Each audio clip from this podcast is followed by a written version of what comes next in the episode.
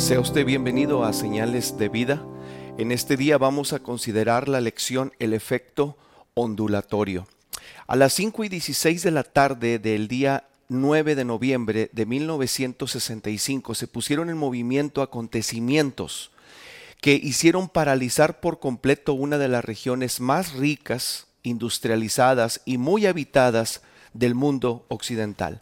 El interruptor de un transmisor eléctrico de seguridad fue activado en la central eléctrica de Sir Adam Beck, en las cataratas del Niágara, en Ontario, Canadá. No había actualizado el interruptor para aumentar la transmisión de energía eléctrica y en menos de tres segundos dejó de funcionar toda la red eléctrica nororiental, afectando tanto a Canadá como también parte de los Estados Unidos. Las consecuencias, ya se imaginará usted, fueron inimaginables. No hubo energía eléctrica para calentar, iluminar, comunicarse, encender toda clase de maquinarias, operar bombas que movieran aguas residuales, mantener funcionando sistemas de conservación de vida de muchos hospitales, etc. Se calculó que 800 mil personas quedaron atrapadas en trenes subterráneos. Imagine usted. Solo 75 hospitales contaban con sistemas eléctricos de emergencia. Los 250, 250 vuelos que llegaban al aeropuerto John F. Kennedy debieron ser desviados y algunos aviones estaban aterrorizando justo cuando se apagaron las luces de la pista cuando ellos iban a aterrizar. Sin luces, calefacción ni sistema telefónico. 30 millones de personas se vieron en un mundo oscuro, silencioso y aterrador.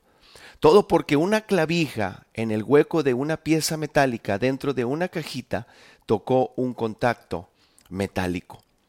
Esta anécdota es una de cientos citadas por el escritor e historiador británico James Burke en su libro Connections, él se ha forjado una carrera en demostrar las maneras en que la historia revela las conexiones de vida en las formas más inesperadas y señala cómo la acción o el incidente más insignificante puede dar lugar a un efecto ondulatorio mucho más allá de las expectativas. Afortunadamente, no todos los efectos son negativos. Tanto en la Biblia como la historia después de la Biblia están llenas de ejemplos de efectos de ondas que ayudan a extender el Evangelio de Jesucristo por todo el mundo. Entender el poder de los efectos ondulatorios espirituales es recibir poder para aprovechar las oportunidades de poner en movimiento los sucesos que dan como resultado que se predique el Evangelio y que se salven personas por la eternidad. La realidad del efecto ondulatorio, estimado amigo, esa, ese efecto ondulatorio espiritual debería obligar a cada cristiano a preguntarse lo siguiente, ¿qué clase de efectos y ondas estoy poniendo en movimiento con mis palabras y obras para Cristo? La gente lanza piedras a una laguna, no siempre ve quién o qué es tocado por las ondas que en ocasiones sus piedras, sin embargo, las ondas continúan. Yo creo que usted ha participado aventando esas piedras en algún río o en algún, en algún lago y ve cómo las ondas se van propagando. Bueno, estimado oyente, de igual modo, no siempre sabemos quién es tocado por esas palabras o por esos hechos que están teniendo cierto impacto. Al contrario, nuestro trabajo es lanzarnos continuamente a las aguas y poner en movimiento esas ondas que Dios puede dirigir en su manera perfecta para conseguir sus resultados perfectos. Piense por un instante en el mayor efecto ondulatorio de la historia, el impacto de una vida solitaria de Jesús de Nazaret, el autor de ese famoso trozo de prosa, escrito en el siglo pasado, puso lo siguiente acerca de Jesús de Nazaret y lo manifestó muy bien. Él escribió esto, he aquí un hombre que nació en una aldea muy poco conocida, hijo de una campesina, nunca tuvo una casa, nunca escribió un libro, nunca tuvo un cargo, nunca fue a la universidad, nunca tampoco puso un pie en una gran ciudad. Nunca viajó más de 300 kilómetros del lugar donde nació. Al morir, lo pusieron en una tumba prestada por la piedad de un amigo. 21 largos siglos han venido y se han ido, y hoy en día este hombre es el eje de la humanidad y líder de la columna del progreso. Tengo mucha razón, escribió, cuando afirmó que todos los ejércitos que alguna vez marcharon, todos los navíos que una vez se construyeron, todos los parlamentos que alguna vez sesionaron y, todas las, y todos los reyes que una vez reinaron juntos, no han afectado la vida del hombre en este planeta de manera tan poderosa como lo ha hecho la vida solitaria de Jesús de Nazaret.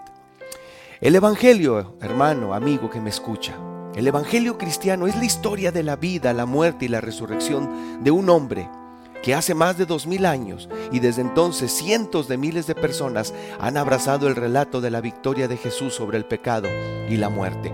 Usted y yo somos beneficiarios de ese efecto ondulatorio del Evangelio, ¿verdad? Aquellos de, de, nosotros a quienes nos han lavado las olas de la gracia de Dios, somos responsables por infundir el Evangelio con nuevo poder y por hacer que el efecto ondulatorio continúe e impacte a otros. En los cuatro Evangelios no hallamos las palabras específicas efecto ondulatorio, ¿verdad? No lo vamos a encontrar. Pero parece del todo claro que el propio ministerio de Jesús tuvo un efecto completamente ondulatorio. Un efecto de círculos de influencia siempre en expansión. Empieza con el discípulo Juan, quien parece tener la más cercana relación con Jesús. La influencia de Juan pareció impactar a Pedro y a Santiago, y los tres formaron un círculo íntimo dentro de los doce. Y luego estuvo aquel círculo de doce discípulos que viajaron y ministraron con Jesús durante tres años. Fueron al centro del grupo mayor post resurrección de 120 que se reunieron en Jerusalén y esperaron el regalo del Espíritu Santo. Como un resultado de la piedrita que Pedro lanzó desde el púlpito al mar de judíos congregados en Jerusalén el día del Pentecostés, las olas del Espíritu lavaron a más de tres mil almas, una cantidad que poco después aumentó a cinco mil hombres e indudablemente a mujeres y a niños, según Hechos capítulo 2. Por lo tanto, al menos en términos de influencia, eh, sino, de cronología. Jesús también tuvo un discípulo, luego tres, y luego doce, y luego más tarde tres mil, y luego cinco mil, y el resto, como dice en la historia de Jesús, fueron miles y millones. Siguiendo las instrucciones del Maestro, en Hechos capítulo 1, versículo 8, los discípulos hicieron olas con su mensaje del Evangelio y estas buenas nuevas salieron de Jerusalén y lavaron toda Judea y Samaria, luego lavaron Damasco y Antioquía, Galacia, Macedonia, y de ahí posiblemente a España en Europa, según Romanos capítulo 15. Y siendo usado como lo fue Juan, hermanos, el apóstol Pablo también mantuvo el efecto en movimientos por medio de aquellos cuyas vidas tocó. Es cierto, afirman muchos cristianos, puedo comprender el impacto de Juan, de Pedro, de Santiago, de los doce y aún del apóstol Pablo. Ellos fueron apóstoles, pero mi vida no hace resaltar esa clase de efectos ondulatorios. Pero yo le puedo decir en este momento, espere, espere por favor, ¿qué eran esas personas antes de convertirse en apóstoles? Eran así como usted y como yo, hermanos. Hombres normales, comunes, plebeyos de la clase más común eran individuos cuyos nombres nunca habrían conseguido una nota al pie de página en la historia si no hubieran respondido al llamado de Jesús. Pero cuán diferente historia sería si un hombre común y corriente llamado Andrés no hubiera ido al encuentro de su hermano Pedro y expresado, hemos encontrado al Mesías. Lea usted Juan 1.40. Y si otro hombre común llamado Felipe no hubiera buscado a Natanael y le hubiera dicho, hemos encontrado a Jesús de Nazaret, Natanael, el hijo de José, aquel, aquel de quien escribió Moisés y la ley y de quien escribieron los profetas. Y si un ordinario pescador llamado Pedro no hubiera respondido al pedido de un gentil llamado Cornelio, ni ido a su casa para hablar del Evangelio, ¿qué hubiera sido? Inicie por favor usted poderosos efectos. Inícielo para un fenomenal efecto, los misioneros y evangelistas del siglo XX aprovecharon una dinámica en evangelización presentada en la Biblia y esa dinámica se llama oikos. Es la palabra griega, hermanos, que usted y yo conocemos como casa u hogar. Yo creo que usted se acuerda de esto y se refiere a la manera en que el Evangelio tiende, tiende a viajar a lo largo de líneas familiares y de relación. El carcelero de Filipos, por ejemplo, llevó toda su familia al Señor tan pronto como oyó el Evangelio. De igual manera, muchos alrededor del mundo son ganados para Cristo desde el círculo de influencia, un oikos, el cual ha penetrado el Evangelio.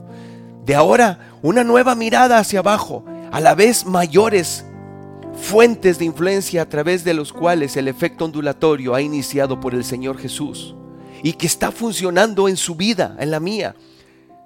Y se puede extender cuando usted y yo aprovechamos las oportunidades dadas por Dios para hablar y actuar en el nombre de Cristo Jesús. Esa, esa gama de influencias que tenemos la voy a enumerar en algunos de ellos. Por ejemplo, número uno, en la familia. Aquellos dentro de su familia inmediata son el terreno más fértil para plantar semillas del Evangelio. Dos, familia extendida son los parientes con quienes usted tiene contacto y que pueden observarle la vida. Quizás necesiten oír del Evangelio de parte suya también, como la mía. Número tres, los amigos cercanos, personales. Estos pueden ser, estos pueden desarrollar de muchas fuentes, pero a la confianza e intimidad que usted les participe, lo que hace importante es la influencia suya. Compañeros de trabajo, la familia está en primer lugar en la lista, pero pasamos a la siguiente mayor parte del tiempo que pasamos, hermanos, usted y yo, amigo, con otras personas, y son nuestros compañeros profesionales de trabajo. Y luego siguen los vecinos como número 5, los más grandes campos de cosecha sin explorar en, los, eh, en el nuestro México querido, son nuestros barrios. ¿Cuándo sacaremos tiempo, hermanos, para abrir y establecer líneas de comunicación a lo largo y ancho de nuestros eh, barrios, de nuestros lugares donde vivimos. Seis, contactos cívicos y comunitarios, manifestar valores bíblicos de integridad, misericordia y generosidad a nivel comunitario abrirá puertas inesperadas de oportunidad. También puedo mencionar a los extraños como número siete. Encuentros divinos que parecen insignificantes pueden tener un impacto de cambio en la vida de aquel que conoce a Cristo en nosotros. La pregunta estimado oyente, para todo cristiano y para usted, no es si nuestras vidas tienen un efecto ondulatorio en las personas que nos rodean, sino la pregunta correcta es, ¿qué clase de efecto estamos teniendo en esas personas? le desafío a usted, como a mí mismo, a pedirle a Dios un año 2022, ya estamos en junio, para hacer poderosos efectos ondulatorios en beneficio del Evangelio del Señor. Quizás usted no vea la costa a la cual llega cada ola, pero la ribera donde está en este momento es donde debe comenzar esa ola. Permítame terminar con señales de vida de esta manera. Mi vida hace olas en los corazones de quienes me rodean. Si usted quiere memorizar un versículo de memoria, memorice 1 de Timoteo 4:12. Que nadie te menosprecie por ser joven, al contrario, que los creyentes vean en ti un ejemplo a seguir en la manera de hablar, en la conducta, en amor, en fe y en pureza. Y termino con esta pregunta para recapitular y para que usted reflexione finalmente. ¿Qué efectos y olas estoy poniendo en movimiento con mis palabras y mis obras para el reino de Cristo? Que Dios le bendiga en este día.